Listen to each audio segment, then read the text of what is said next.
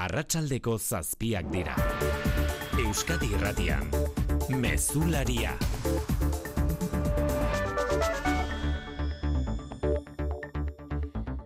Arratsalde on guztioi bihar goizeko seiterrietan bukatuko da Israelek Gazako milioi bat herritar ingururi hegoaldera joateko emandako ultimatuma. Erakunde asko koartarazi dute ez dagoela horretarako bitartekorik jada tragedia dena sufrikarioa bihurtuko dela. Herritar batzuk hasi dira etxea uzten, baina gehienek ezin dute mugitu eregin.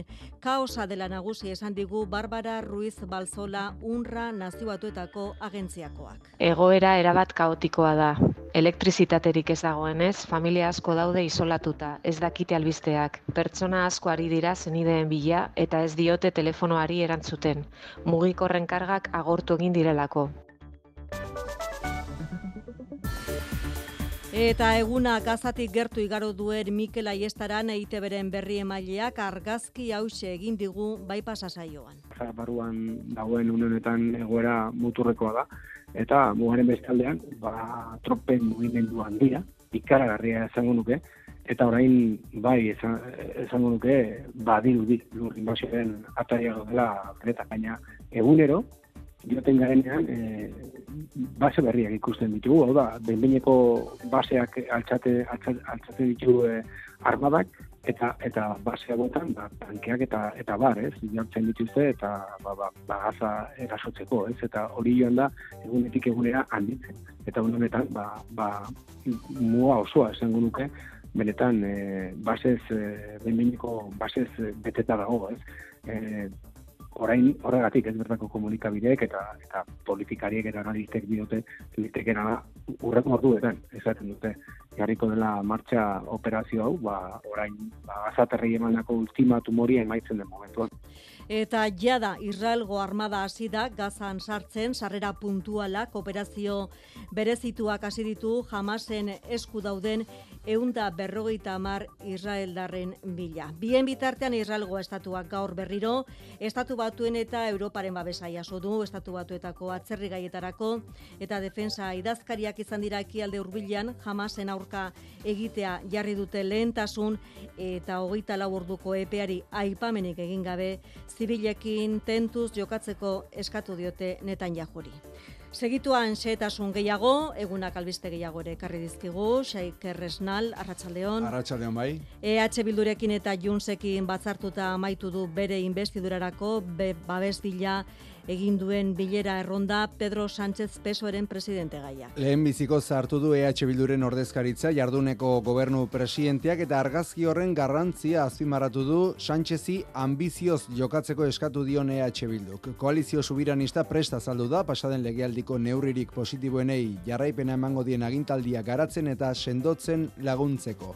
Juntzen babesa eskuratzea ordea, Badirudi zailagoa izango dela Sánchez entzat, Miriam Nogueras, juntzeko bozera maila gazpimarratu du, oraindik urrun dagoela investidurarako akordioa eta diskrezioz jokatzera dei egin du. Avui continuem lluny d'aquest compromís històric, uh, si es tracta de fer allò que, que s'ha fet en els darrers Sánchez eta EH Bilduren arteko argazkiak hautsak arrotu ditu eskuinean eta Núñez Feijo popularren presidenteak esan du, presidente batek ez lukela itzegin behar terrorismoaren krimenak argitzeko laguntza ukatzen dutenekin. Alderdi popularari lotuta, kitxen hauzian Jorge Fernández Díaz Espainiako barne ministroia eta bere sailan aritu ziren hainbat goi kargudun popular akusatuen aulkien eseriko dira. Espainiako auzitegi nazionalak Luis Barcenas Pepeko diruzain oiari egindako ustezko espioitza ikertzeko kasuan auziperatu ditu Rajoiren gobernuan barne ministerioko arduradun nagusiak izan zirenak. Fernández Díaz ireporatzen diote, Barcenas espiatzea, ezkutuko dirufuntsak erabilita eta ari lapurtu nahi izatea alderdi popularreko goikargoen inguruko dokumentazio komprometitua Besteak beste, gurtel auziari buruzkoa. Fiskaltzak amabost urteko espetxe zigorra eskatzen du PPko ministro hoiaren tzat. Ekonomia gaietan prezio gora egindute laugarren ez jarraian abuztuan energien garestitzeak bultzatuta. Amarren bat igo da KPIa ego Euskal Herrian abuztutik irailera eta batez beste, iru puntu eta erdi igo dira prezioak urte batetik bestera. Aldiz, azpiko inflazioa, energia eta elikagai freskoak aintzat hartzen ez dituena, iru amarren jaitsi da, Espainiako Estatistika Institutuak jakitera eman duenez. Argindara ordea zazpi puntu baino gehiago garestitu da abuztutik ona, eta gasolio eta gasolina berriz, hilabeteko epean iru puntu garestitu dira. Elikagaien saskiari dagokionez, zertxo bait, merkatu harren, iaz baino euneko ia amar garestiago dago eta olioa esate baterako euneko berrogei garestitu da urte betean. Eta glifosato izeneko pestizidaren erabilera luzatzea ez du lortu Europar batasunak. Belar pozoi edo herbizida horren erabilera amar urtez luzatzea proposatu zuen Europar batzordeak, baina ekimen horrek ez du lortu estatukideen gehiengo osorik eta erabakia azaroko lehenbiziko amabostaldira atzeratu dute. Glifosatoa belarrak kentzeko eraginkorra izan arren, zenbait ikerketaren arabera kaltegarria ere izan daiteke gizakion osasunarentzat. Osasunaren mundu erakundeak glifosatoa minbizi eragile izan zitekela zabaldu zuen 2000 eta amabostean, aldiz, elikagaien segurtasunerako Europako agentziak dio ez dela horrelako arriskurik nabaritu. Kiroletan, Jon Altuna, Arratxaldeon. Arratxaldeon. Pilotan, lauterdiko txapelketan Altuna eta Artola aurrez aurre gaur amezketan.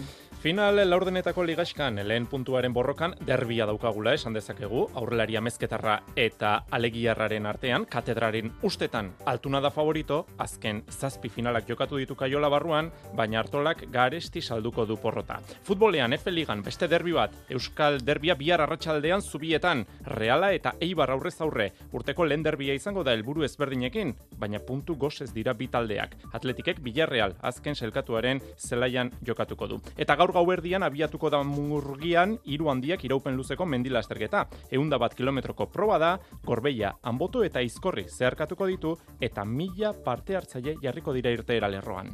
Laboral kutsak babestuta, eguraldia eta trafikoa. Eguraldiaren iragarpena jaso behar dugu lehen da bizi nahiara barredo. Baudazken itxura handiagoa izango du eguraldiak, temperatura maksimoak nabarmen jaitsiko dira eta asteburu osoan baberoenak hogei gradu ingurukoak izango dira.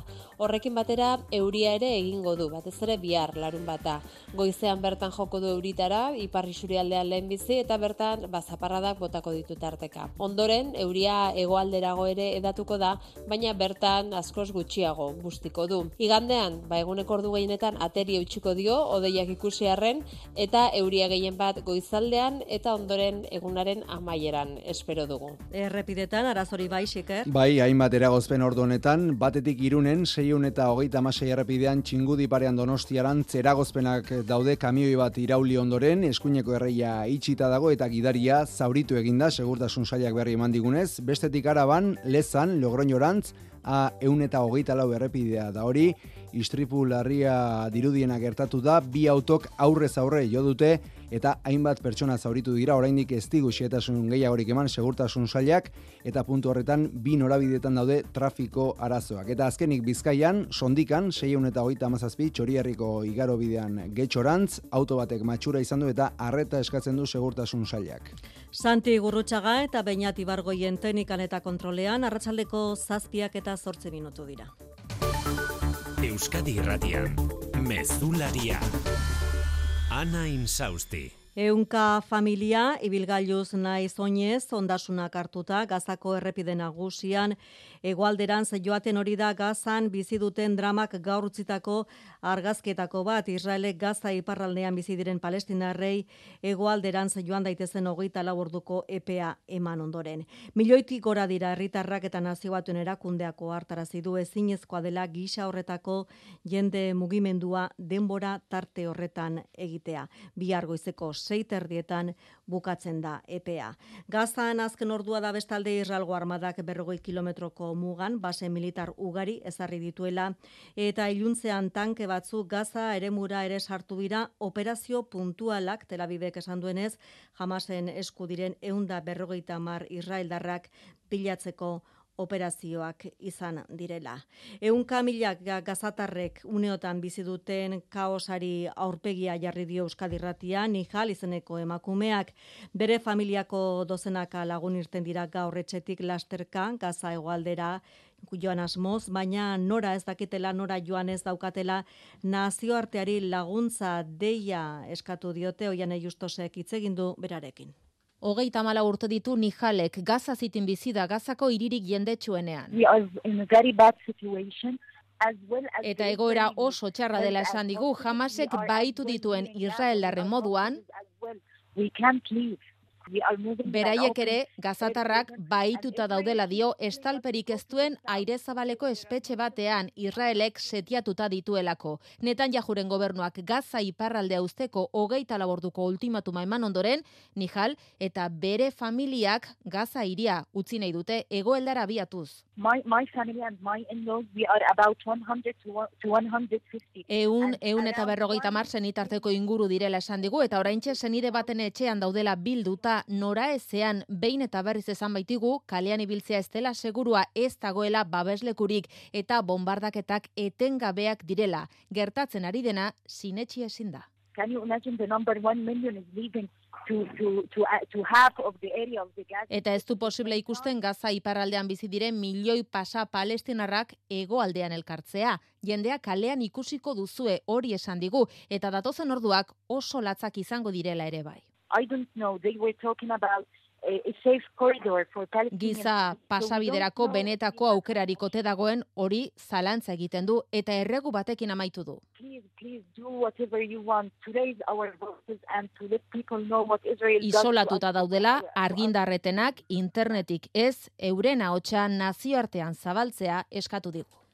Kolapsoaren atarian gaza, unra refusiatu palestinarrentzat nazioatuetako agentziaren arabera eta Israeli eskatu dio bertan bera utzi dezala ultimatuma inoiz ikusi gabeko miseria ekarriko baitie horrek gazako herritarrei. Agentziaren arabera, une honetan infernuko zuluan ari da bilakatzen zonaldea Barbara Ruiz Balzola ordezkaria. Egoera erabat kaotikoa da. Elektrizitaterik ez dagoenez, familia asko daude isolatuta, ez dakite albisteak. Pertsona asko ari dira zenideen bila eta ez diote telefonoari erantzuten. Mugikorren kargak agortu egin direlako. Egoera berri honekin ezin gara gure biltegietara mugitu eta likagaiak banatzen jarraitu. Horregatik nazio batuen erakundeko eraikinak errespetatzeko eta neurrieri gelditzeko eskatzen dugu.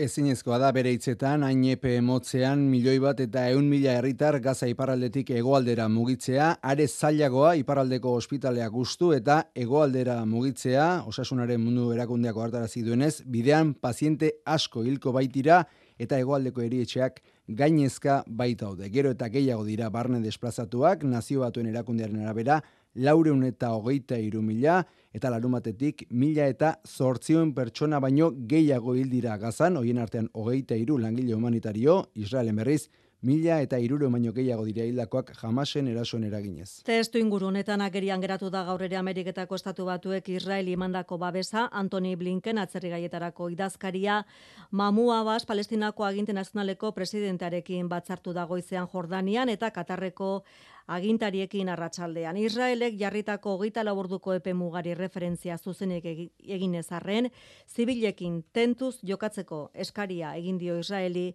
Blinkenek. Gazako palestinarrak euren etxeetatik kanporatzea ez dutela onartuko aderazi dio beraldetik, mamua basek ekaitzairre.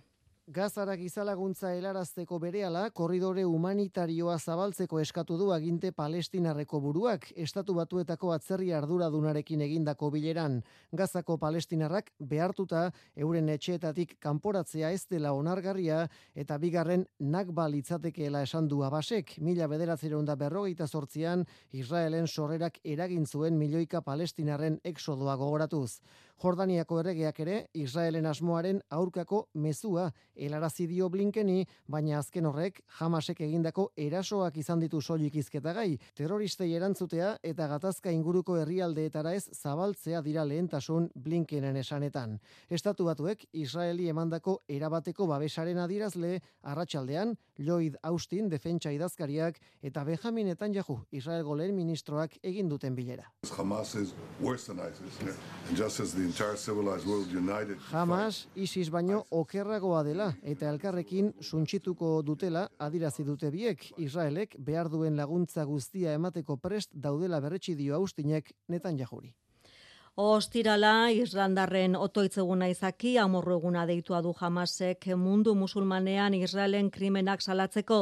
Besteak beste amanen, Bagdaden, Libanon edota Jerusalemen egin dira protestak, tensio giroa Cisjordaniara ere zabaldu da, azken datuen arabera, berrogeita lau palestinari litu da Israelgo armadak. Bada Ramalanda, Xavier Madariaga, Euskadi Irratiaren bidali berezia, Ratsaldeon konta iguzu.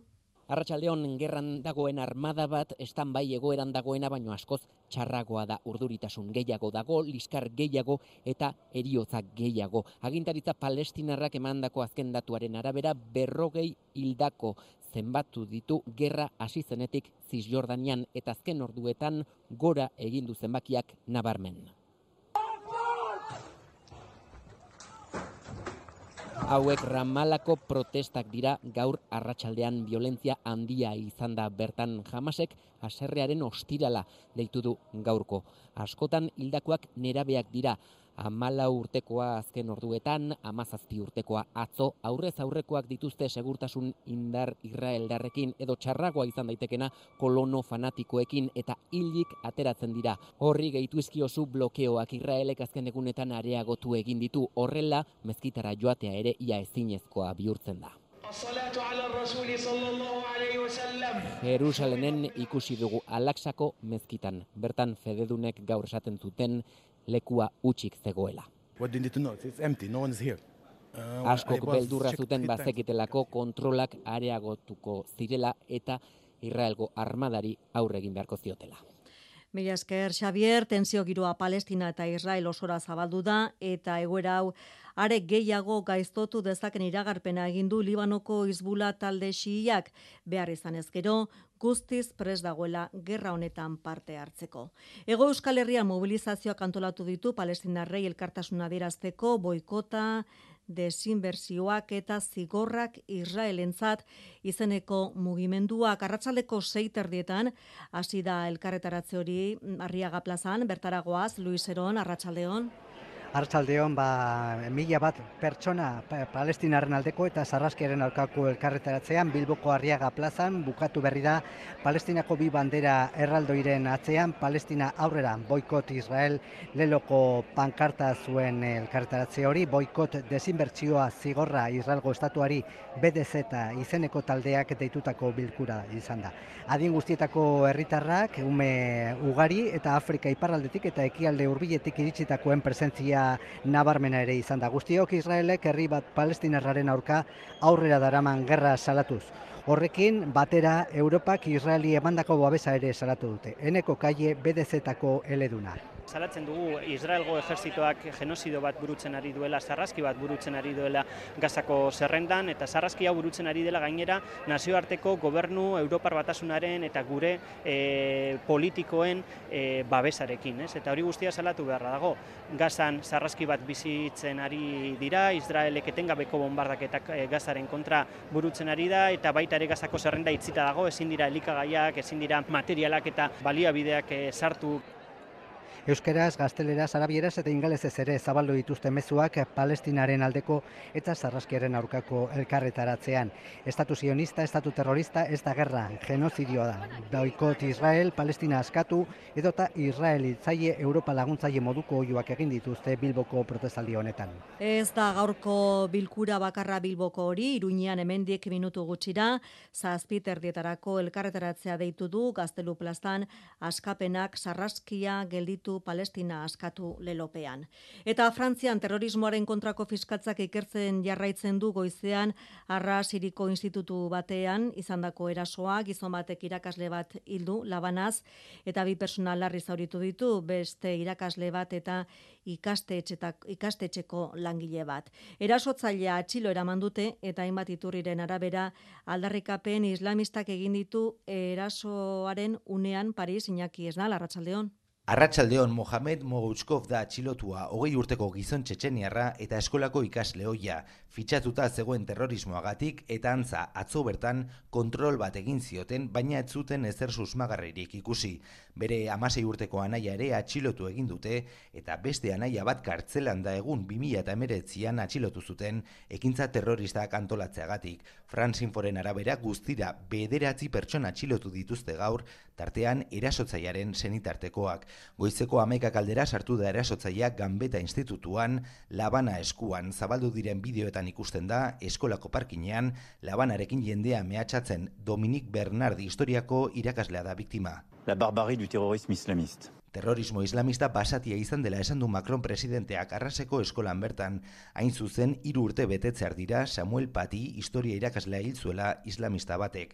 Tentsioa nabaria da hemen Frantzian Iblineko eskola batean, beste atentatu saiakera bat ekidin dutela zabaldu da arratsaldean, Macronek baieztatu egin du beste saiakera bat egon dela, baina terrorismoaren kontrako fiskaltzak adirazi du ez duela atentatu saiakera gehiagoren berririk. Arduratsuak izatea, eskatzen dienik inbertsio funtsei. Nahi duzun munduan pentsatu zinbertitu. Laboral kutxe inbertsio funtsekin, ikeke jasangarritasun irizpidez inberti ditzakezu zure aurrezkiak, galdetu gertuen duzun bulegoan. Laboral kutxa, bada beste modu bat. Informazio liburuska eta inbertitzailearen zako funtsezko datuen agiria bulegoetan laboralkutxa.eusen eta CNMV-en. Errefusiatu Sahararrek berrogeita zortzi urte daramatzate basamortu batean. Kanpoko laguntzaren mende daude oinarrizko elikagaiak eta ura hornitzeko. Euskal lankidetzatik ekintza humanitarioko eta lankidetzako ekimenak babesten ditugu. Errefusiatu Sahararrek etorkizuna izan dezaten. Elankidetza, garapenerako lankidetzako Euskal Agentzia. Berdintasun justizia eta gizarte politiketako saila. Euskadi, auzolana.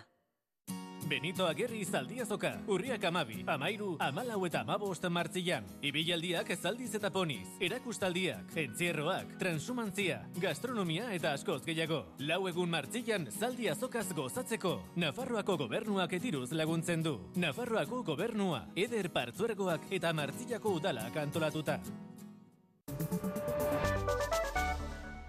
Pedro Sánchezek bokatu du bere investidura aurrera ateratzeko asmo, alderdiekin eta eragile sozialekin egin duen lehen bilera erronda, Euskal Herria Bildu eta Junts alderdiak hartu ditu azken egun honetan, EH Bildutik argazkiaren garrantzian abarmendu dute, lehen aldiz gobernuko presidentearekin bilera ofiziala egin dutelako, Juntsetik diote berriz, akordioetatik urrun daudela oraindik. Madrid, Mikel Arregi, Arratsaldeon.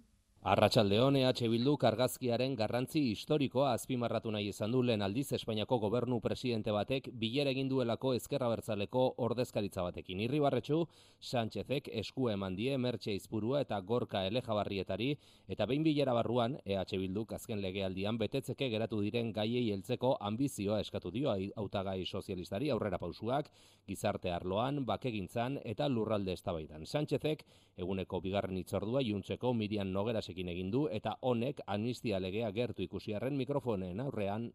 Avui continuem lluny, lluny... Akordiotik urrun jarraitzen dutela nabarmendu du, naiz eta amnistia legearen inguruan galdetu diotenean isilik geratu den. Nogerasek dio, diskrezioa gordeko dutela eta hori, eta hori da zuzen pesoetik gogoratu dutena Sánchezen errondan parte hartu duten taldeei erakutsitako prestutasuna eta errespetu eskertu die bai, baina datorren astetik aurrera talde negoziatzaileak lanean hasiko dira eta elkarrezketa hauek bide honetik joateko kontaktuak isilpean gordeko dituztela gogoratu dute sozialistek. Alderdi popularari lotuta bestalde kolpea epaitegietatik Mariano Rajoyren gobernuan barne ministro izan zen Fernandez Diaz eta haren saileko hainbat goi kargudun akusatuen aulkian eseriko dira kitzen hauzian. Espainiako hauzitegi nazionalak Luis Barcenas, Pepeko diruzain oiari egindako ustezko espioitza ikertzeko kasuan hauziperatu ditu Fernandez Diaz ministroia, Francisco Martínez bere saileko bigarrena eta sail bereko beste bederatzi goi kargudun. Fernandez Diaz leporatzen diote Barcenas espiatzea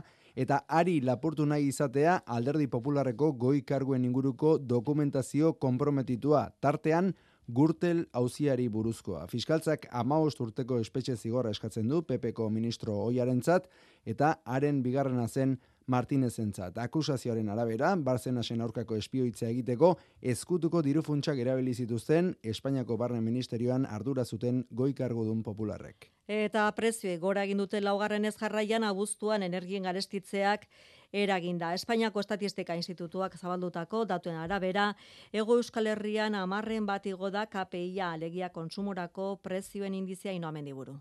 Argindarra zazpiko mairu puntu garestitu da abuztutik ona, gasolioa eta gasolina aste-zaste garestitzen joan dira eta hilabeteko epean iru puntu egin dute gora. Erosketa saskiari dagokionez, seigarren hilabetez jarraian gutxi bada ere, bera egin dute prezioek. Hala ere, urtebeteko epean bataz beste euneko amar garestiago ordaintzen ditugu elikagaiak. Azpiko inflazioa, elikagai fresko eta erregairik gabeko indizea, alegia, Europako Banku Zentralak bere erabakiak hartzeko kontutan hartzen duen aldagaia, iru amarren jetxi da hain zuzen bizitzaren garestitze garaiotan soldata igoera eskatzeko eta beste behin erretreten edo jubilazioaren erreforma salatzeko protesta eta greba eguna dute gaur Ipar Euskal Herrian eta Frantzia arrestatuan. Baionan goizean egin dute manifestazioa ez da duela hilabete batzuetako protesten mailara iritsi, baina ehunka lagun ikusi ditugu Lapurtiko hiriburuan Andoni Lizeaga. Ez dute ahazten erreteta reformaren kontrako mobilizazio dinamika azkarra gaurkoa segida baino ez da elgarrekin segitzen dute denek intersindikalean Euskal Herrian laben babesarekin argitxo dufo laba. Funtsasko arazoa da aberastasunen edo ondasunen ez banatzearena. Beraz, lantxariekin lotua, erreformaren gauza, menoski ez dugula ahazten eta da azken finean segida bat. Peio Dufo, CGT. Erreforma pasa da, baina uh, erreforma horren kontra segituko dugu borrokatzen eta horrez gain. Zinez, zaila dela langileen zat bizitzea, eta ez, eta bizion baten izaitea, baizik eta bizitzea. Zenbakiak eskuan azaldu du ZFDT-ko Jean-Pierre Etxeberrik egoera.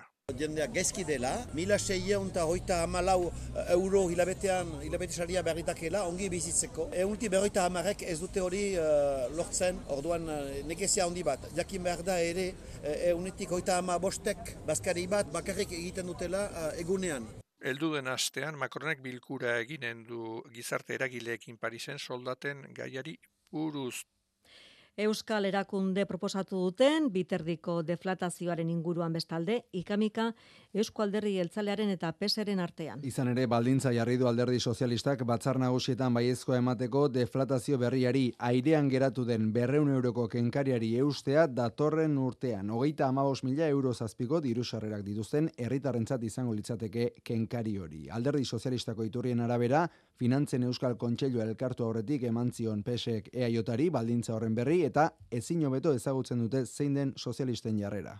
Zazpiak eta ia hogeita zazpi minutu Napolira bidean da itamari ontzia bar terreskatatu dituen irurogeita bederatzi personekin. Tartean bost emakume eta sei adingabe bi ontzita zijoazen, bi ontzitan zijoazen migratzaileak manijo de gracias.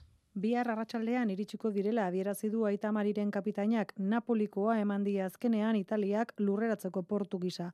Izan ere, hasiera batean, jene baraino bidali nahi zen ditu Italiako gobernuak erreskate lekutik bederatziron kilometrora. Baina baldintza meteorologiko txarrak aurre ikusita, portu aldaketa eskatu eta itamarikoek eta azkenean, erreskate lekutik leurun da berrogeta mar kilometrora dagoen Napolira bidali dituzte irurogeita bederatzi lagun erreskatatu dituzte. Kristina Kampo, aita mari ontziko kidea. Batean eh, amazotzi gizonezko zeuden eta bestean berrogeita maika pertsona, hoietako bost emakumezkoak, eh, zei adinkabekoak eta hietariko bat eh, lagurteko umea. Eh, nekatutak zeuden, eh, bizpairu egon, eh, egon ziren eh, itxasoan, Astelenean itxasoratu zen aitamari erreskate ontzia bere amaikagarren misioan azkenekoan udaberrikoan berreun da lauro eta amalau pertsona erreskatatu zituzten. Tokioko Toshima irian inauguratu berri dute Euskal Astea. Bi arrasita eta bost egunez Euskara eta Euskal Kultura ezagutarazteko ekitaldi eta tailerrak egingo dituzte. Japoniako hiriburuan jarritzaren ekimenez eta gaur irekiera ekitaldia egin dute konzertu berezi batekin. Irureun bat gonbidatu hartu dute parte bertan eta Toshimako alkateak egin diarrera jarritzako ordezkari lendakaria buru. Bi kulturen arteko zubiak eraikitzen jarraitzeko asmoa azaldu dute bialdek. Japonian bidali berezia, Imanol Manterola Arratsaldeon. Arratsaldeon Toshimako alkateak eman dio ongi etorria jaurlaritzako ordezkaritzari. Edera igaro dezakun. Toshimako iria, bide batez, manga kulturaren zalentzako ezinbesteko tokia. Hemen ospatuko dute bihartik aurrera, Basque Week Euskal Astea gaur inaugurazio ekitaldia izan da, orekateek iskukai eta kianki bikote japoniararen eskutik musika estiloren nahasketa helburua Euskal Herria ezagutzera ematea ezagutu ezagutzen gaituzte hala ere.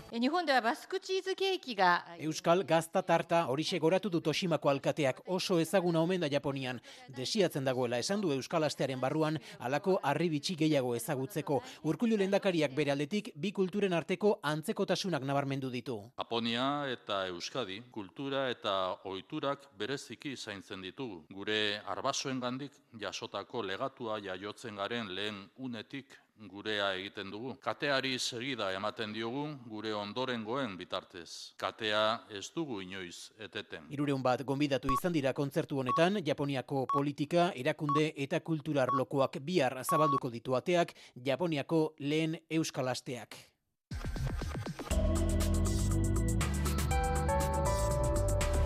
Euskadi Irratian, eguraldia eta trafikoa. Errepiden inguruko informazioa, Maria Maite Larrangoitia, balda arazorik. Ba bai, gora bera ugari egia esan ordu honetan, lau puntutan eskatu behar dizuegu harreta. Gipuzkoa segiru sei errepidean irunen, donostiarako norabidean, autopilaketak daude, kamioi bat irauli dela kontatu dizuegu, txingudi parean, errei bat itxita dago eta horrek eragin ditu autopilaketak.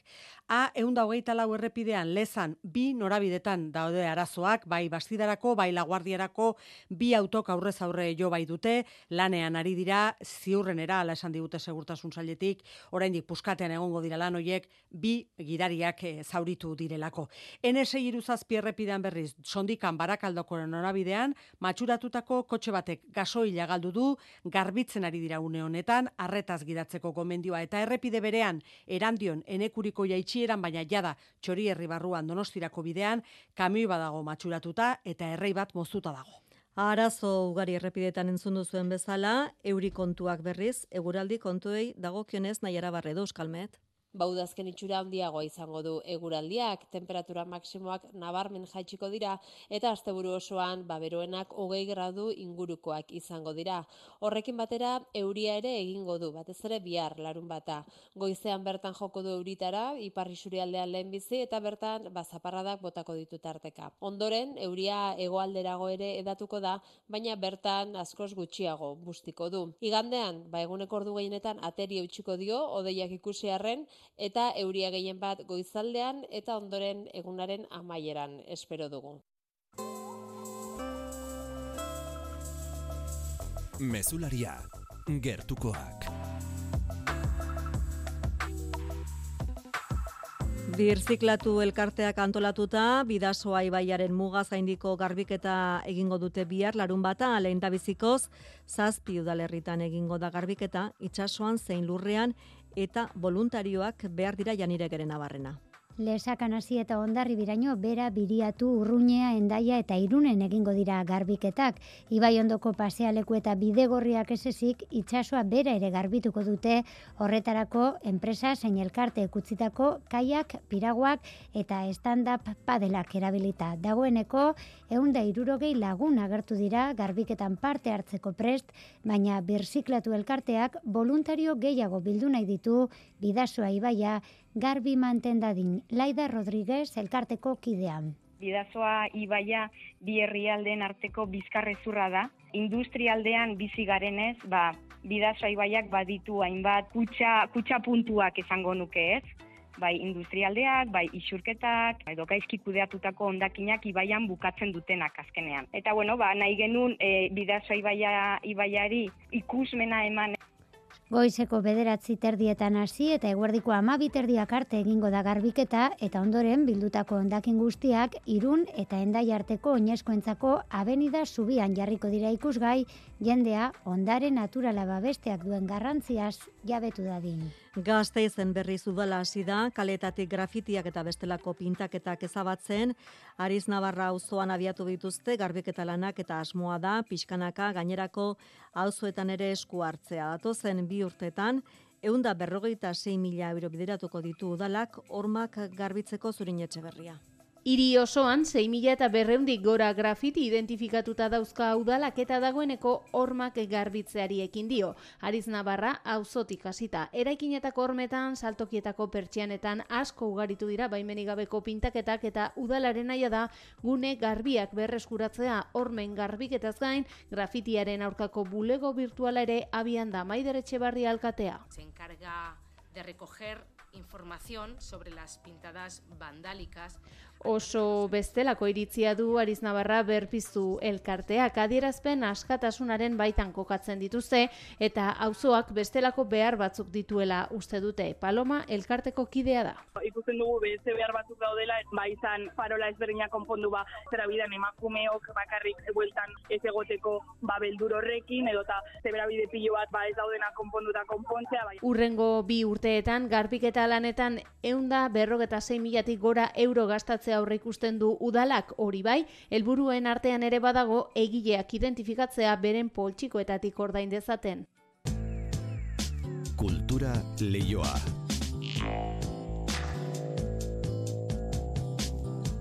EITB podcast atarian estrenatu da Mare izeneko podcast berria itsas bizitzari eta kulturari buruzko tarte hau Inko Martinek eta Maider Uriarte sortu dute eta divulgazioa eta sormen artistikoa bateratzen dituen podcasta da. Lehenengo atala itsas elurra adalgunean entzungai dago eta hurrengo atala astelenean argitaratuko dute Ainoagirre.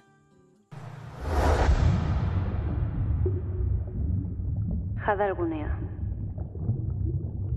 6.000 metro baino gehiagoko sakonera ozeanoaren ondoa. Eta hemen, elurra ari du. Itxas kulturan murgil gaitezen eta ozeanoak hobeto ezagutu ditzagun, bi helburu horiekin sortu dute podcast hau, Inko Martinek eta Maider Uriartek egin dugu, ba, alde batetik pertsonaiak hautatu, ez? Itxasoarekin zerikusia dakatenak. Bestetik fenomeno arraroak egia esan. Eta noski, ba, gure itxas kultura hobeto ezagutu eta gure inguruko profesioak eta pertsonaiak ezagutara. Mare podcastak amabi atal izango ditu. Bost minutu inguruko iraupena izango duten amabi soinu kapsula izango dira. Eta horietako bakoitzean gai ezberdin bati helduko diote eta ez ditugu gauzak azaltzen, baizik eta esperientzia bizitzen dugu. Hau da, e, urpekaria baldin bada, guretan sartuko gara urpekariarekin, e, saregilea baldin bada, arekin egingo dugu sarea, eta gure mm, helburua hori da, laburra izatea, e, murgiltzen e, zaituena, eta, bueno, noski, espero interesgarria. Abenduaren hogeita bostera arte, astero, astero, astelenez, Mare Podcastaren atal berri bat zintzilikatuko dute EITB Podcasten. Jadalgunean, elurra ari duera esaten da.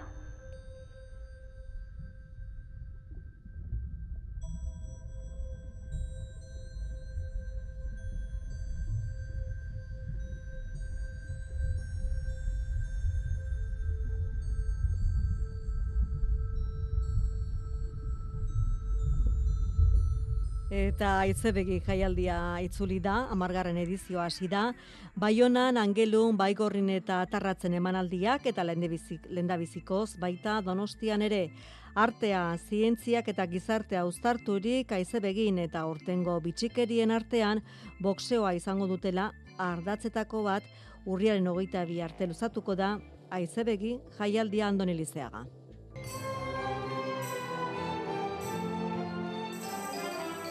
Baigorrin izan da lehen emanaldia Afganistaneko emakumeek eginiko musika sinfonikoa. Hain zuzen, Zora Orkestra, Mogiz Gabel eta musikeneko gazteak lagunduta.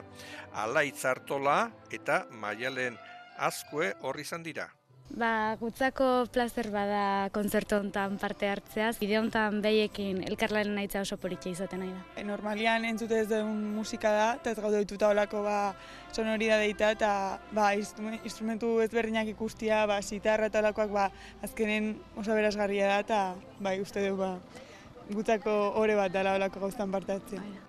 Gainera, Angelun, Gaur, Kintauon eta Bihar Donostian musikenen izanen ditugu. Portugalen erbestean diren emakume errefusiatuez osatua da orkestra. Ukraina ere protagonista, kurbasi abezbatzako boskidetatik bi aizebegin, bi gizonezko gerra frontean dira eta emazte bat errefusiatu joan da, beraz, emakume bikote baten kantu polifonikoak jaialdian, angelun izan dira eta gaur atarratzen. Boxeoa eta artea, When We Were Kings dokumentala ikusiko dugu Muhammad Ali eta George Foreman zairen eta eurekin James Brown, B.B. King, Norman Mailer edo Spike Lee. Ari hortatik aizebegikoen ideia, kirol kultur ustarketaren ideia. Freddy Said Eskuma, boxeatzaile hoia protagonista, zazpialditen Europako txapeldun eta munduko txapelketako finalista izandakoaren bizitza abia puntu.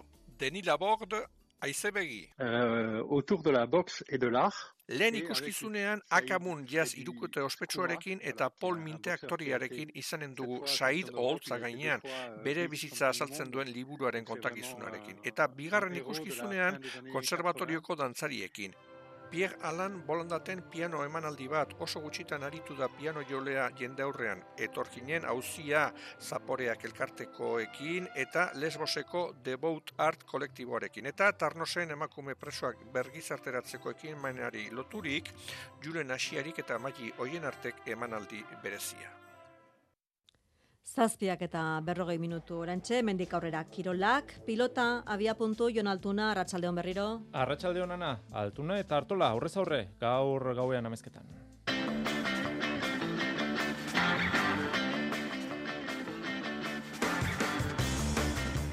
Final laurdenetako ligaxkako lehen puntuaren borrokan hariko dira bi aurrelariak katedraren ustetan altuna da favorito. Azken zazpi finalak jokatu ditu kaiola barruan, baina hartolak jakena garesti salduko du porrota. Aspaldi, saldu ziren, serrera guztiak larrunarriko pilota jaialdirako. Ordu terdi eskaz barru, hasiko da jaialdi hori. Futbolean, Efe Ligan, Euskal Derbia bihar arratsaldean zubietan, Reala eta Eibar aurrez aurre urteko lehenengo derbia izango da. Helburu ezberdinekin baina puntu gozez dira bi taldeak. Atletikek Villarreal azken selkatuaren zelaian jokatuko du hirugarren garaipena erreskadan lortzeko asmoz.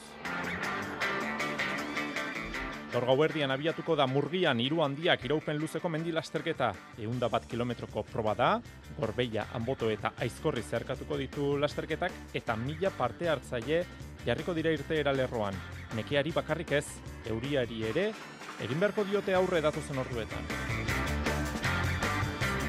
Herrikiroletan sega desafioa bihar Hernaniko jauregiko belazean, Euskal Herria eta Austria aurrez aurre, bina gizonezko eta bina emakumezko ordubetean nork belar kilo gehiago ebaki. Eta txirrendularitzan, giroaren eunda zazpigarren edizioa aurkeztu berri dute. Maiatzaren lauan Piemonten hasi eta hogeita seian erroman amaituko da. Bi erloiupeko luze izango ditu, irurogeita zortzi kilometro denera lurbide zatiak seigarren etapan, eta mendia ere bai, baina ez da azken urteetan bezain gogorra izango. Etapa hauetan, Ratibitibo, Libigno, Estelbio, Brokon, edota Monte, Grapa, igo beharko dituzte, besteak beste. Entzule lagunok, arratsaldeon eta ongi etorri mezulariko kirolaren tarte honetara. Futbolarekin hasiko dugu saioa. Bihar seiterdietan zubietan, Euskal Derbia Reala eta Eibar aurrez aurre F Ligako bosgarren jardunaldian. Puntu egarriz jokatuko dute, Gipuzkoarrek derbia, urteko lehenengo derbia, Realak lau puntu dauzka, soilik betisi irabazi dio eta Levanteren kontra berdintzeko gai izan dira lehen lau jardunaldietan derbi honen ostean, beste derbi bat izango dute txuri urdinek, datorren astean, kasu honetan, atletiken kontra hariko dira lezaman. Hortaz, jardunaldi garrantzitsuak dira. Natalia Arroyo, realeko entrenatzailea. Estamos eh, convencidas que, que tenemos que ir con todo para... Sinetxita gaude, derbiek aukariengan sortzen duten ilusioa berdindu beharra daukagula, eta etxean irabazi, betisen aurka egin genuen bezala. Ante, ante el Betis. Eibarrek hiru puntu dauzka. Ipuruan ez dute oraindik punturik eskuratu Granadan lortu zuten garaipena etxetik kanpo. Ligan B kalde horretan daude, baina erreginaren kopan aurrera egin dute aste honetan bertan Ciudad Realen La Solana kanporatuta. Jerei Martin Eibarko entrenatzailea da. Reala da favoritoa, Reala e, gu baino talde bat da nun lehenengo mailan ja e, finko dago, gu iritsi berri gara eta favoritoa beraiek dira. Eta horrekin jolastu beharra, beharra daka gure bai, azkenean. E, bueno, gu ere puntuak behar ditugu, baino presioa guazen behaiei ematea. Azkenen etxean jolasten dute, behaien zaletun aurrean, ba, lau puntutxo bakarri dazkaten, un, ba, seguraski e, gehioren beharra izango dute, ze gure helburua argi dakagu zein da, baino behaien helburua seguraski ez dela gure berdina. Realean Bernabe prest da, ez ordea teja da, eta Ibarren pulli da baja bakarra. Giro aparta espero da zubietako armaietan, Euskadi Erratian, partida zuzenean jarraitzeko aukera izango duzue. Atletikek bilarreali egingo dio bisita bihar bertan, etxetik kanpo lehenengo puntuak pilatu nahi ditu David Aznarren taldeak, bolada honean dira lehoiak, jokatutako azken bi partidak irabazi egin dituzte Huelbako Esportin eta Granadaren kontra. Eguerdiko amabietan, hasiko da Castellon, ligako azken selkatuaren aurkako partida. Azkona eta elespururen bajak izango ditu atletikek. Eta alabesek azkenik, alama jasoko du, ibaian, igande, eguerdian. Gizonezkoetan badakizu helen mailan ez da futbolik, bai ordea bigarren mailan, eibarrek eta amore bietak igandean jokatuko dute, eta gaur bi entrenatzaileek hitz egin dute. Armaginak hueskaren aurka hariko dira, ipuruan elkarren segidako seigarren garaipena litzateke ibarrentzat. Hueska azken aurreko selkatua da, eta Hueskara iritsi berria da, Antonio Hidalgo entrenatzailea, lehen aldiz, zuzanduko du, talde Aragoarra, Joseba Etxeberria. Lan hona egiten eh, ari garela, eta, eta bueno, badakigu ba, parti guztiak direla oso saiak e, maila hontan eta, eta bueno, naiz eta ba, Hueska e, behalde hortan izan, e, jokalari oso onak dituzte, gainera, ba, bueno, entrenatzaile berri bat etortzen denean, ba, jende guztia goten da, ba, bueno, e, adiago eta eta partidu gogorra izango da. Badakigu ba, nundik gatozen, e, e, hasiera oso, oso txarra izan da, eta, eta bueno, horregatik nahi, nahi dugu ba, garaipenekin e, jarraitzea. Amore bietak igandean bertan, ordu berean, seiterdietan jokatuko du leganesen. Madrildarrak irugarren daude selkapenean, bizkaitarrak berriz, jaitxiera postuetan daude, aritz mugika. Bueno, lehenko eguneko porrota gogorra, e, partio hona egin genuelako, e, bueno, positiboki pentsatu behar dugu, ba, ibar bezalako ekipo baten aurka ba, ba oso gauza asko ondo egin de genituen, baina bueno, azkenean orain kanpora, bai dakagula necesidade hori e, puntuak lortzeko, baino baino gehien bat dakagu gogo asko, ez? Gogo asko e, partidu bat egiteko, e, aurkari gogor baten aurka eta bueno, ba, ba gogo asko, ba ba zerbait positiboa ekartzea e, leganesetik, ez? Eta Nico Williams gaur iritsi da Bilbora, Bizkarreko minez, Espainiako selekzioaren kontzentrazioa utzi ostean.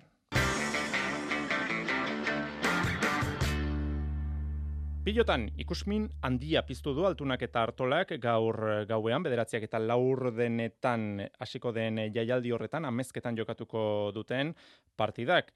6 kilometro terdi eskaz daude, amezketa eta alegiaren artean, gertu daude altunaren eta hartolaren herriak ondo ezagutzen dute elkar, kiroli bilbidean ere gauza asko partekatu dituzte, lagunak dira, baina jakina kantxan aurkariak oso gauru berezia bi protagonistentzat. Egi esan politia herriko guztintzako, aleiko jendentzako ere bai, eta gu biontzako ere bai. Beti die berezik partiuk eta gustatoriko bai. Afizionatutan ba, final asko, partidu garrantzitsu asko, jokatu genitun, elkarren kontra, debutatu berritan ere bai, geho beha pixkatola beti gora behidatu zen naiz, beha azkeneko ba, urte batzutan, baina bueno, haindik ba, pike hoi nik uste mantentze deula lauterdiko final laurdenetako ligaskako lehenengo puntua izango dute jokoan larrunarri pilota lekuan. Iñaki Artola jakitun da, amezketakoak doain bereziak dituela kaiola barruan jokatzeko.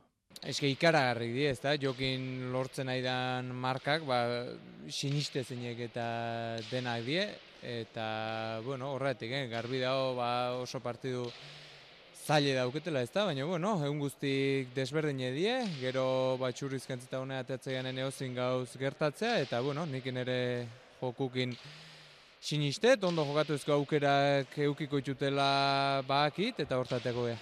Agirre, hogeita bi eta hogeita bat menderatuta, heldu da partida honetara Iñaki Artola, lauterdiko laugarren txapela lortzeko bidea berriz gaur hasiko da altunarentzat. Bidea luzea eta malkartsua izango da ordea urrun dago azaroaren emeretziko finala. pausoz pauso egin beharko du bidea zortzigarren finala erreskadan jokatzeko. Jokin altuna. Laun batzuk gazte zezkit. Kaldezka igual txapelketa horretik finaleko unen noiz izangoan, ez? Eta denai kontestazio iguala emateiet, gezke oituta daudela, eta oire bai eunen baten bukaten gola, ez? Damak iten ratxare, lauterdin, oso, oso ezoikoa da, eta hortaz kostinten naiz, eta bakit ez dela urteroko kontu izango, baina, bueno, aurten nahi detor gora iritsi, ez zortzigarren aldi izango litzakelako, onere lagoren txapela izango litzakelako, baizik da txapelketa bakoitza oso garrantzitsua delako eta tope prestatzen saiatzen gelako, eta bueno, azkenen ambizio hor dago, gehiago irabazten, gehiago irabazi nahi dut, eta eta hortatxe saiatuko naiz. Ordu terdi eskazu barru hasiko den jaialdiko menua honako hauxe da, promozio mailan lehenengo partidan egigurenek eta zubizarretak jokatuko dute, ondoren estelarra eta bukatzeko promozio mailako lauterdiko beste partida bat, alberdi eta mata aurrez aurre. Amezketako frontoia bete egingo da, sarrerak aspaldi agortu ziren. Eta segan, sega desafioa bihar, Austria eta Euskal Herriaren artean daukagu Hernanin, jauregiko belardian, bina gizonezko eta bina emakumezko hariko dira, ordu betean nork belar kilo gehiago ebaki. Arritxu iribarrek dakar informazio guztia. Hernaniko jauregi jatetxeko belardian bihar arratsaldeko bostetan sega desafioa izango dugu Austria eta Euskal Herriaren artean. Bina mutil eta bina neskalde bakoitzetik eta bien lanak batu eta kilo gehien moztu duen taldeak lortuko du desafioa bereganatzea. Belardia, eguraldi aldatu arren, ondo dago alaitzimaz. Hernaniko jauregin belarra beti kalidade honekoa izatea, ebakitzeko nahiko erresa eta gaina belardi horrek ez zoru ona eukitzeu. Orduan alderdi hortatik baldintza onak izangoia eta belarra beare, ba, oraindala hilabete tardi belar txikian txazeon, oan ja, azita dut, kilo desente izango ia, baino ebakitzeko erreixa eta baldintza honetan daun belarra da.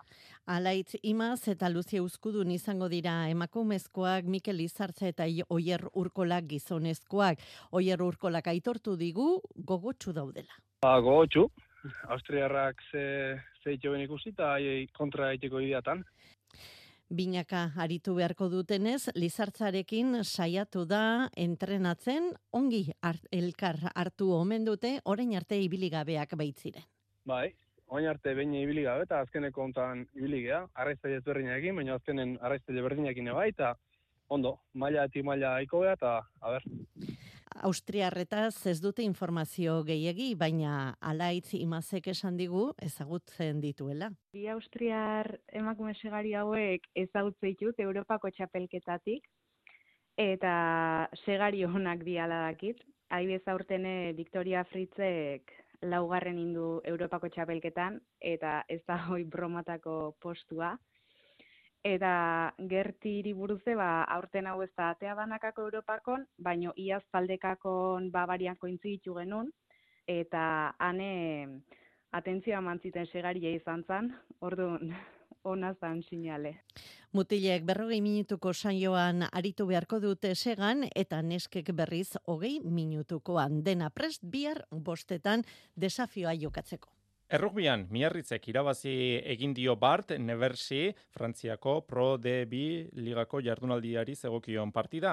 Amazazpi eta amasei nagusitu ziren lapurtarrak agileran eta honen bestez sei aurreneko postuetan dira. Munduko txapelketan berriz, final laurdenetako lehen bi partidak, bihar jokatuko dira Xavier Murua. Lehenengo faseak eman beharrekoa eman du. Bihar eta etzi kanporaketak, final laurdenetako neurketak. Azteko, bihar lehenengo partidua Galesek eta Argentinak jokatuko dute, Marseian arratsaldeko bostetan. Galesek zelkapen buru, amaitu du zemultzoa, lau neurketak irabazita, Argentinak bigarren, demultzoan, partidu bat gelduta lehenengoa, Inglaterraren aurka. Asier Bazterretxea, getxo taldeko kilo zuzendariari, iritzi askatu diogu. Kanporaketa honetan, Galesen alde egin du, leia orekatua aurre ikusten ere. Nik uste dut eh, partidu hau oso orekatua izango dela, ez? E, Printzipioz, e, Gales apurtzu bat favorito haua ikusten dut, e, partidu aki, ondo irabazi ditu ligazkan, e, partidurik erakurgarrena Australia menderatzen e, egin zuena izan zen, e, ia praktikante berrogei punturekin nagusitu zen Australiaren kontra partida handia egiten, eta Argentina ba, aldiz ba, betik gorako bidean dator, ez? lehenengo partidua Inglaterraren kontra e, galdu zuen, ez du joko honik egiten, bai, zuka epatutako azkenengo partidu horretan, Japonaren kontra oso partido serio eta ona egin zuen. Biharko bigarren kanporaketa, zendeni estadioan jokatuko dute Irlandak eta Zelanda berriak, gaueko bederatzietan, lasai asko munduko txapelketa honetako finala izan zitekeena. Asier Basteretxaren ustez, Irlanda da, sasuriko nenean den selezioa, baina jakina, kontuz All Black egin. Irlanda, e, Rubiko rankinean lehenengo postuan dago, os niretzat, e, momentu honetan, e, jokurik e, praktikoena, biztosuena eta politena, Irlanda ari da egiten, ez? Baina, bueno, aurrean deko Zelanda berria, zezango dugu Zelanda berriari buruz, e, betik gorako bidean bere dator, izan ere, lehenengo partiduan Zelanda berriak e, partidu inauguralean Frantziaren kontra sekulako e, jipoia jaso zuen, eta hortik aurrera, badirudi Zelanda berrikoak espabilatu egin direla, baina niretzat apurtzu bat apurtzu bat favorito Irlanda ikusten du. Zergatik batez ere erasoan eta bai defentsan, kriston defentsa ari delako egiten, eta Zelanda berriak horrek ez deko. Ez deko, bai deko erasoa, baina ez deko defentsarik. Eta beste bi kanporaketak igandean izango dira, Inglaterra, Fiji, Marseillan bostetan eta Frantzia etxeko selezioa, Ego Afrika, azken txapeldunaren kontra, zendenin gaubeko bederatzietan esan bezala etzi igandean. Baskoniak bart lortu du lehenengo garaipena Euroligan, etxetik kanpo gainera, Alba Berlinen kantxan, laurogeita sei eta laurogeita amaika nagusitu ziren arabarrak. Partidako onena, sedekerskiz kapitaina izan zen, irabazitako eta galdutako banarekin dago Baskonia Euroligan. Orain, ACB Ligan, etzi, Zaragozari egingo dio bisita, eta ondoren, aste barruan, Euroligako beste bi partida jokatuko ditu, biak etxean, aste artean, Lasoren, Pablo Lasoren Munitzeko Bayernen e, kontra jokatuko du eta ostegunean Zalgiris Kaunas jasoko du. ACB Ligan Bilbo Basketek etxean jokatuko du bihar, Granada jasoko du Miribilan. Arratsaldeko seietan, Bilbotarrek hasiera aparta eman diote endesaligari, lokatu, jokatutako lau partidetatik iru, irabazi egin baitituzte. Emakumezkoetan notizia, Angi Bjorlundek eta Lointek Gernika Bizkaiak bi aldeak lotzen zituen eh, kontratua etetea erabaki dute Bizkarreko arazoak izan ditu Bjorlundek azken denboraldi honetan. Eta biharko partiden eskaintza honakoa da, arratsaldeko seietan estudiantes Gernika, eta ideka gipuzkoa Barcelona, eta arratsaldeko zazpietan jokatuko da Araski eta Zaragozaren artekoa. Herrikiroletara itzulita, kasu honetan aizkora ipatu behar dugu. Igande, eguerdian, jokatuko baita, emakumezkoen Euskadiko eskolari txapelketako finala, Jose Maria Paolaza. Elgoi barren kaleguen plazan izango da Euskadiko aizkolari txapelketako finala datorren igandean. Euria baldin bada olaizaga kiroldegian. Amabietan hasiko da, sarrera debalde da, Euskadirratia bertan izango da. Sei aizkolari arituko dira finalean onakoak, nerea arruti, nerea sorondo, Oiana Fernandez de Barrena, Maika Aristegi, Malen Barrenetxea eta Ane Zapirain. Ibiliagoak eta gazteagoak nahasian, berrietan, Malen Barrenetxea amala urteko Hernaniarra, kanporak eta gainditu eta finalean da. Bueno, ba, laizter bi urte izango ja sinintzala. Eta, bueno, familia beti oso errekiro ezali izan du, eh? txikitatik ikusietena izan du. Atxakin plazaz plazaz beti da naiz. Eta, bueno, probatzeko aukera sortatu zitza egiten da, bueno, probatzen godu, eta probatzen dut gustatu, eta gaur egun arte. Bistan da, trebatzeko adinean da oraindik amala urte ditu. Etxe inguruak eta egokiek ditu aizkoran aritzeko, baina gogoa ere alakoa astean bi joan etorri leitzatik. Bueno, ba, nire esan kaliaren ez bizi, kaletikan pixan den dialdea bizi, nahi jabakat. Baina, hasiera baten etxean hasi nintzen, baina gero ja bueno, ba, leitza jo nun, e, gauri esara legita perun gana, eta oen ja, hastian bializ barea juten leitza. Ba, lagin hausia ekarri nahi izan dugu, herrikirolean ere, arrobia izan badela erakusteko. Egin beharreko lanari dagokionez, sei pago enbor ebaki beharko ditu aizkolari bakoitzak. Kana erdiko bi, berrogeita amalaguntzakoak dira, berrogeita bostontzako bi, eta azkenik beste bi, hogeita amasei ontzakoak. Lau ordu barru gauerdian abiatuko da murgian, hiru handiak iraupen luzeko mendila asterketa. Eun da bat kilometroko proba da, gorbeia Anboto eta Aizkorri zeharkatuko ditu lasterketak eta e, amar mila metroko desnibela pilatuko du denera, igotako eta jeitsitako metro guztiak batuta. Mila parte hartzaile jarriko dira irteera lerroan, araiara iristeko asmoz, eta nekeari bakarrik ez, itxura guztien arabera, uriari ere egin beharko diote aurre datozen orduetan. Iñaki ugartetxeak antolatzaile taldekoak azaldu digu aste honetan kirolegez, lehen mendimartxa kontrolatua zena, orain leia bilakatu dela parte hartzeko eskaerak ere biderkatu egin dira ugartetxea. Mila beratzen laro gaita zazpigarren e, urtean, martzan e, jarri zan, eta arai hartan bi autobus edo ziren bete, lehenengo edizion hartan.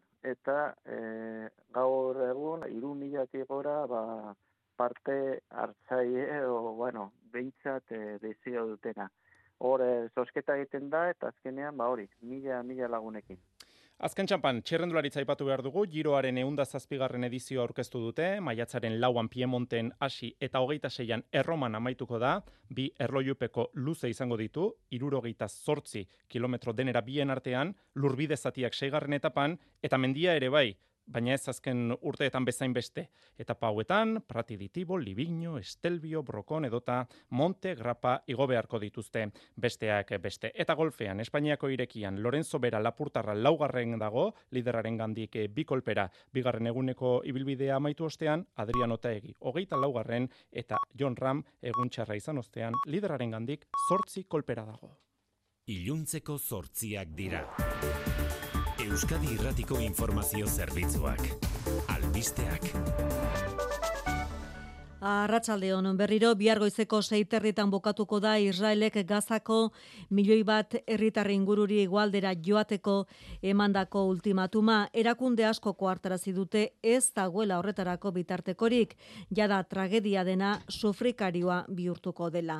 Herritar batzuk hasi dira etxea uzten baina gehienek ezin dute mugitu eregin kaosa nagusi eguna Gazatik gertu igaro duen Mikel Aiestaran eiteberen berri emaileak argazki hau egin egin dugu bai pasa saioan. Baruan dagoen unenetan egoera muturrekoa da eta mugaren bestaldean ba tropen mugimendu handia ikaragarria izango nuke badirudi lur invasioaren atariago dela benetan baina egunero base berriak ikusten ditugu hau da benbeineko baseak altzatzen ditugu eh, armadak eta base hauetan ba tankeak eta eta bar, ez? Jartzen dituzte ba gaza erasotzeko, ez? Eta hori joan da egunetik egunera handitzen. Eta honetan mua osoa esango nuke, benetan e, basez e, benbeineko basez beteta dago, eh? Orain horregatik ez bertako komunikabideek eta eta politikariek eta analistek diote litekena urreko orduetan esaten dute jarriko dela martxa operazio hau, ba, orain ba, gazaterri emandako ultimatum hori emaitzen den momentuan eta jada Israelgo armada hasi da Gazara sartzen sarrera puntualak operazio berezituak hasi ditu Hamasen esku dauden 150 Israeldarren bila. Bien bitartean Israelgo estatuak gaur berriro estatu batuen eta Europaren babesa jaso du. Estatu batuetako atzerrigaietarako eta defensa idazkariak izan dira ekialde hurbilean. Jamasen aurka egitea jarri dute lehentasun eta hogeita lau orduko opera e, epeari aipamenek egin gabe zibilekin tentuz jokatzeko eskatu diote netan jaguri.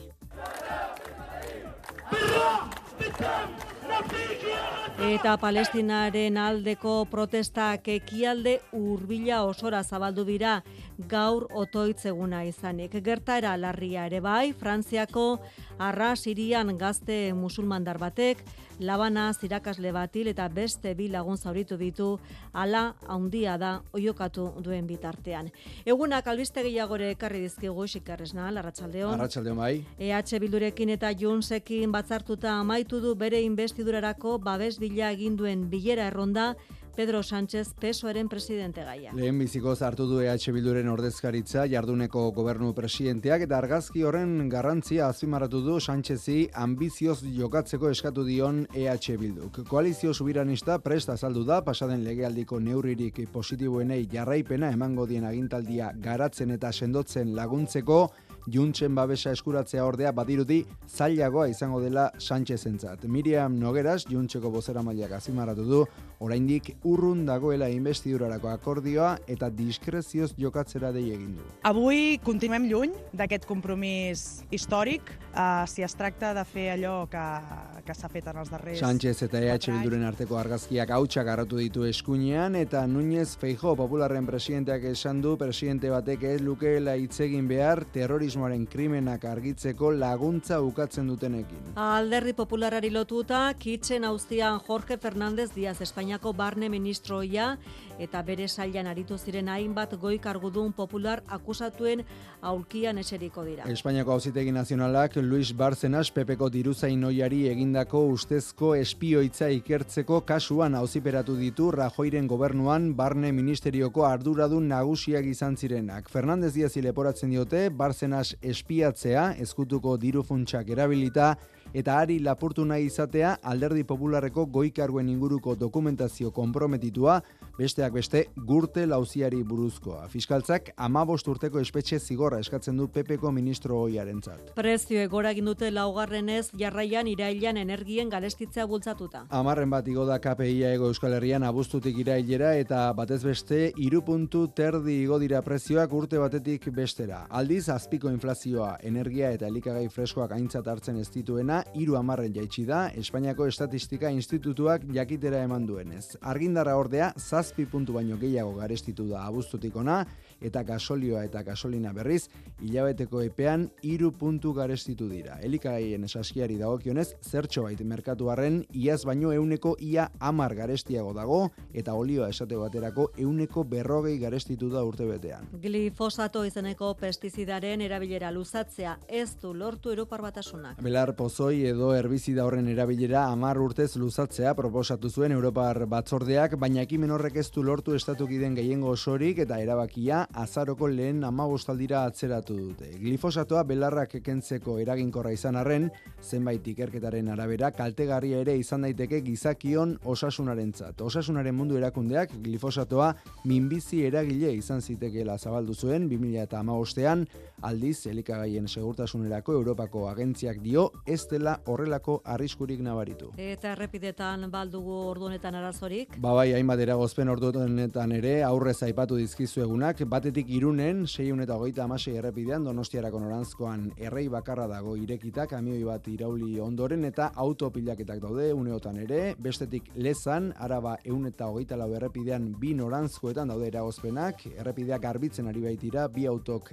aurrez aurre jo ondoren, gutxienez bi pertsona zauritu dira istripu horretan, segurtasun saiak berri eman digunez, eta azkenik, erandion, seiun eta hogeita amazazpian, enekuriko jaitxieran, errei bakarra dago irekita, kamioi batek matxura izan eta gero. Eguraldiari dagokionez, badator aldaketa Euskalmen aiara barredo. Baudazken itxura handiagoa izango du eguraldiak, temperatura maksimoak nabarmen jaitsiko dira eta asteburu osoan baberoenak hogei gradu ingurukoak izango dira.